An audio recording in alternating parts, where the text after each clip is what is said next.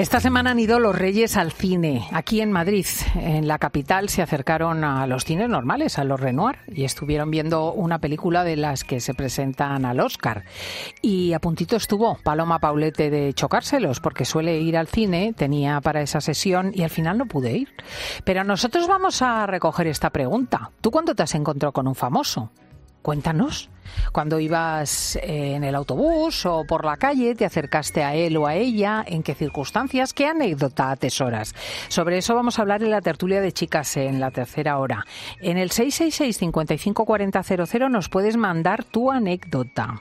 Cuéntanoslo en un WhatsApp de sonido 666 554000.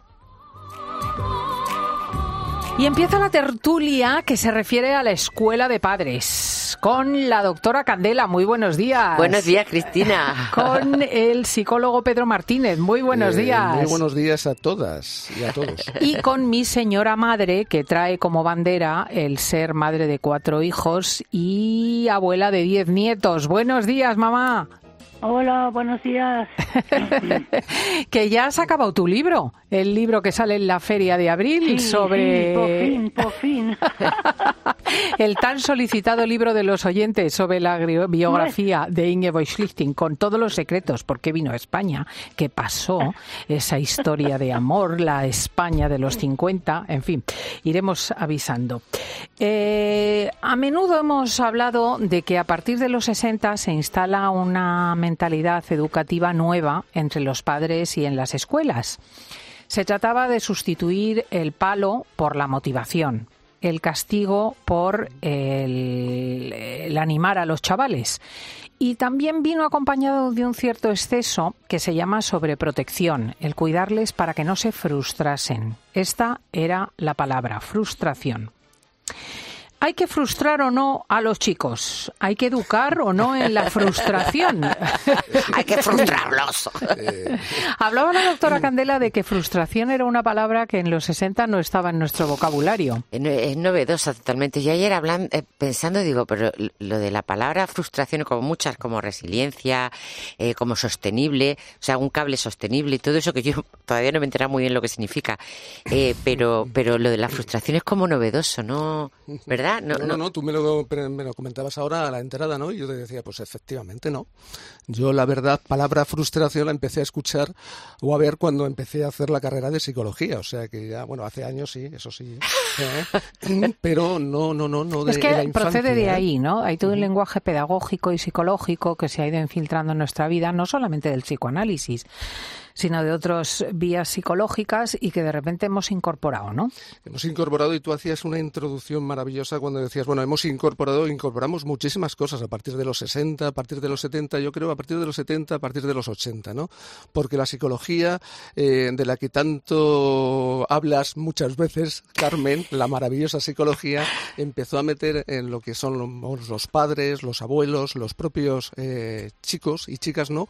Una serie de planteamientos eh, bastante confusos. Y rompedores, ¿verdad? Eh, eh, Rompedores, íbamos por una eh, línea y de pronto viniste y dijiste, no, Claro, no, no. Claro, claro. Y entonces utilizamos esto, ¿no? Dijimos, a los niños no hay que frustrarlos, ¿no? Ojo. Y nos Fijaos- hemos pasado de frenada. Fijaos, fijaos lo que estamos diciendo, porque ahora eh, el planteamiento es todo lo contrario. ¿eh? A la pregunta, ¿hay que frustrar a los niños? Pues hombre, hay que frustrarlos con cariño, con amor y con sonrisa de oreja a oreja. Que eso es ¿Eh? educar bien, educar Exacto, bien, exacto. educándolos bien. Ujú.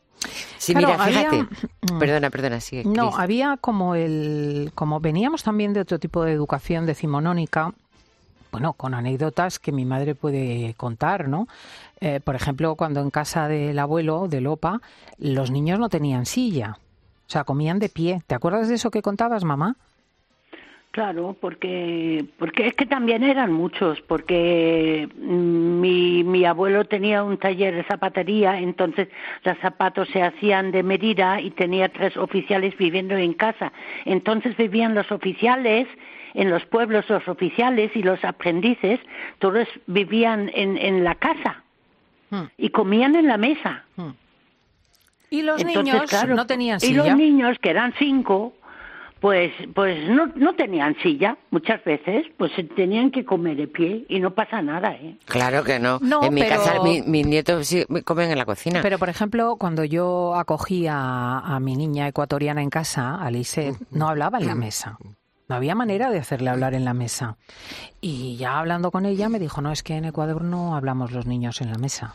No participamos de la conversación. O sea, se venía de una educación que era, en algunos casos, mm, demasiado estricta. Bueno, yo creo que sí, yo creo que casi todo, casi todo, y en la educación también, eh, todo es muy cíclico, porque cuando hacemos un cambio eh, tendemos a pasarnos de frenada. Y entonces, el, eh, mm, o sea, yo creo eh, nuestros padres a lo mejor estaban en un, en un extremo, pero yo creo que nosotros hemos estado muy equilibrados, muy equilibradas, m- muy bien, y ahora la generación nueva se han pasado de frenada. Sí, sí, no, no, y estoy totalmente de acuerdo contigo, ¿eh, Carmen? Efectivamente, es decir, e- y sí, nosotros, nuestra generación ha sido una generación bastante Normal. equilibrada porque veníamos de una, eh, digamos, educación más punitiva Sí. y nos metíamos en, un, en una racionalización de todo lo que era eso, ¿no? Es decir, empezábamos a mantener una serie de conceptos que, efectivamente, que nos iban dirigiendo hacia una educación, eh, digamos, más equilibrada. De ahí que se dijera, sí, en su día, que la frustración en los niños, pues había que tener cuidado con ella, ¿no? Porque, claro, veníamos de un concepto muy autoritario. Sí. Ahora, eh, pues es que ahí tenemos cantidad de pruebas que los niños eh, son, digamos, prácticamente Los reyes del los reyes, los que tienen muchísimos derechos, los que no tienen apenas ninguna obligación, hasta incluso ya les estamos quitando la autoridad a los padres, ¿no? Y a los Con lo- profesores. y a los profesores, con lo que generamos una confusión Y en los todo- propios niños. ¿eh? Y en los propios niños que les hacemos de mantequilla, porque, porque son niños blandos, son niños flojos.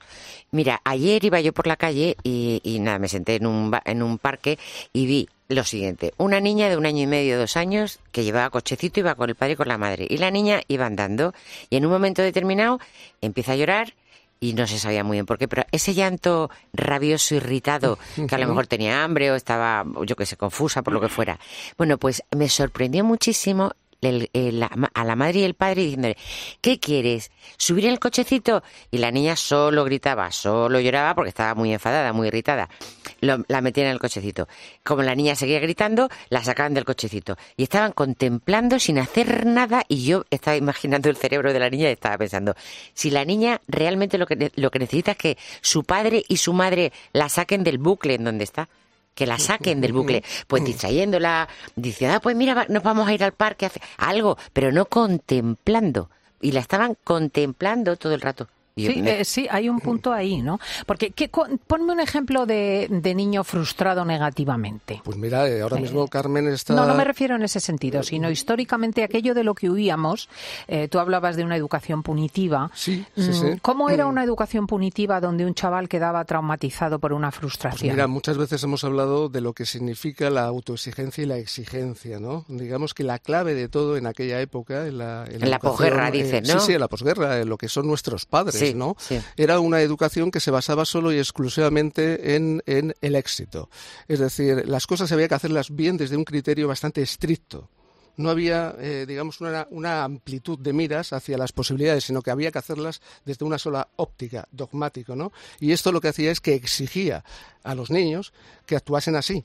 Y eh, en ningún momento utilizaban lo que nosotros ahora venimos a decir el refuerzo, ¿no? Esa sensación de que la persona es útil cuando hace las cosas, es decir, ese reconocimiento de esas figuras de autoridad cuando los niños hacían las cosas correctamente. Eso mm, se eludía, no se, no se utilizaba eso. Y poco solamente afecto, además, solamente ¿verdad? el castigo, ¿no? Sí. Es decir, si no lo hacías bien, se te decía que eras inútil, que no podías Mm. con las cosas ¿Y eso que no perjudicaba a ibas persona? llegar a nada en la vida. Eso es, eh, eso es malo, sí, sí. Eso es negativo porque lo que hace es generar un autoconcepto muy incompetente de la persona en el afrontamiento de las situaciones. Que eso es lo que tenemos que tener en cuenta a la hora de utilizar los mensajes, los comentarios y las interacciones con nuestros hijos.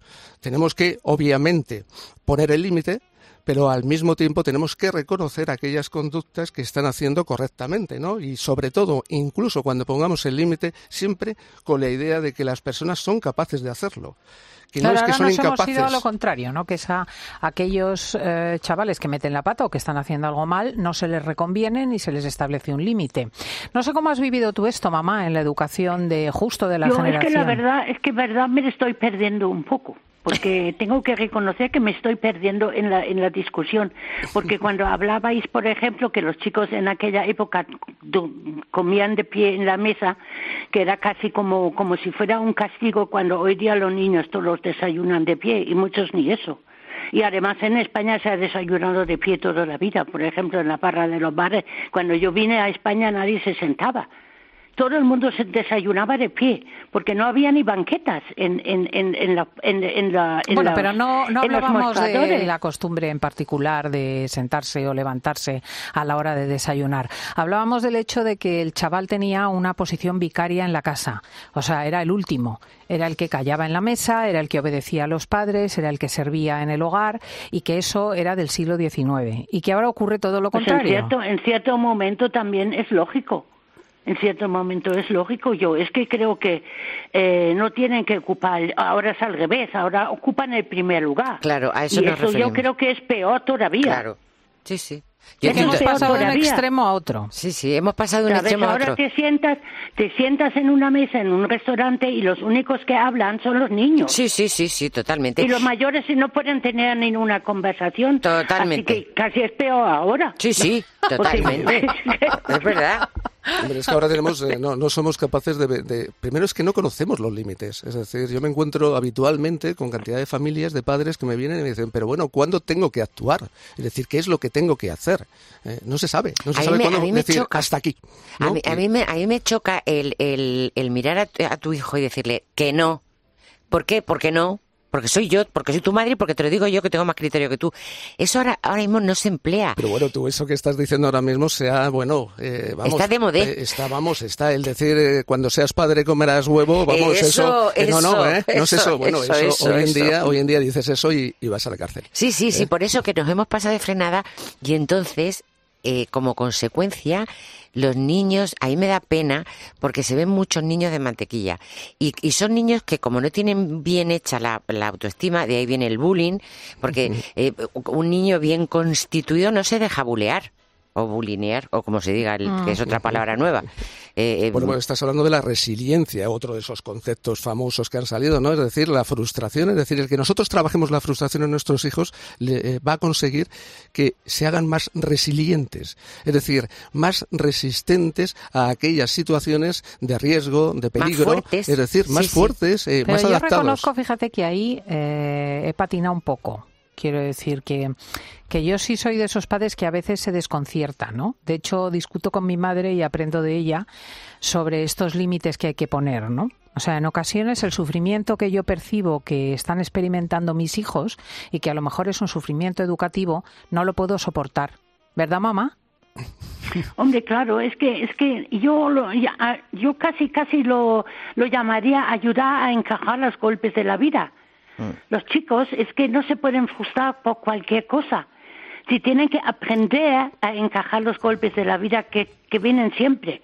Y ahí entra el fracaso, el fracaso escolar, eh, eh una desilusión amorosa cuando están en, en edad de 14, 15 años, la soledad, el mobbing, es ayudar a encajar los golpes de la vida y seguir luchando.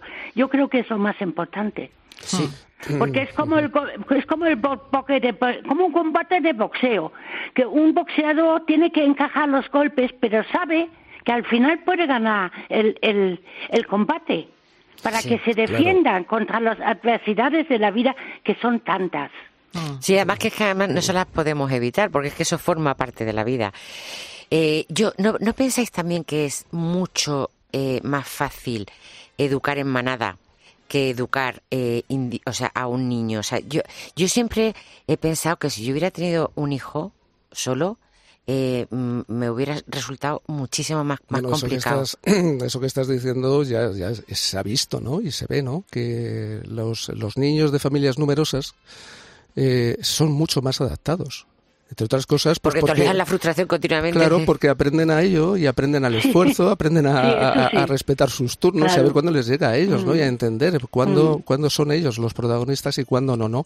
Sin embargo, claro, padres eh, de hijos o hijos eh, únicos eh, son están muy sobreprotegidos porque los padres tienen mucho miedo y es lógico. Claro que sí, claro que sí. ¿Qué experiencia tienes tú en eso con una familia numerosa, mamá? Hombre, es más fácil. Y Yo también estoy de acuerdo que es más fácil educar eh, donde hay más niños. Es más niños. Pero yo, yo tengo que decir que soy hija única. Yo no he sido consentido nunca. Mi madre no me ha consentido nada. O sea que, claro, también era otra época. Era otra época, Ingeborg. Sí, pero también es cierto que tú no eras única. Fíjate que hay un, un eh, una experiencia bueno, es que tú de mi hermano, pero me he criado sola, aunque mi hermano en aquella época ya, ya, ya había casi fallecida porque yo tenía tres años cuando cayó mi hermano. Sí, pero escucha, no eh, eh, es científicamente comprobado porque he leído yo informes al respecto que aquellas familias que van a por un hijo único son psicológicamente diferentes muy a menudo de aquellas que no tienen otro remedio. Quiero decir que o porque han perdido otro hijo, o porque no han tenido más, o porque las circunstancias de la vida han sido esas, sencillamente han tenido uno como podían haber tenido cuatro, o, ¿sabes? es diferente. Sí, sí, totalmente. Es diferente que decir, no, no, porque yo recuerdo, por ejemplo, alguna conversación con padres que me decían, no, no, es que yo Perdóname, Cristina. Es que yo quiero que mi hijo tenga un violín, monte a caballo, tenga de todo. De verdad que me lo han dicho. que me dicen, eh, quiero tener solamente uno para que tenga todo, lo que yo no he tenido, porque quiero que él lo tenga todo. Esto me lo han verbalizado. Que sí, que sí, a mí también. Que auténtica, eh, y que se me perdone, que mm, estos padres, claro, eh, yo les puedo entender, pero es una barbaridad. Es una bestialidad. Es una barbaridad porque al final lo que les estoy haciendo a los niños es, eh, pues eso, muy déspotas y muy poco resistentes a la frustración, muy poco resistentes al esfuerzo, muy poco resistentes a, las situaciones de, riesgo y, de penuria, ¿no? Sí, sí, totalmente. Pero y fíjate que yo conozco un sitio que se llama La Masía, en donde hay un montón de niños eh, que, o sea, pues algunos, o sea, que son padres que viven en un sitio en donde los niños tienen como autoridad a cualquier adulto, no solamente a su padre o a su madre, sino a cualquier adulto.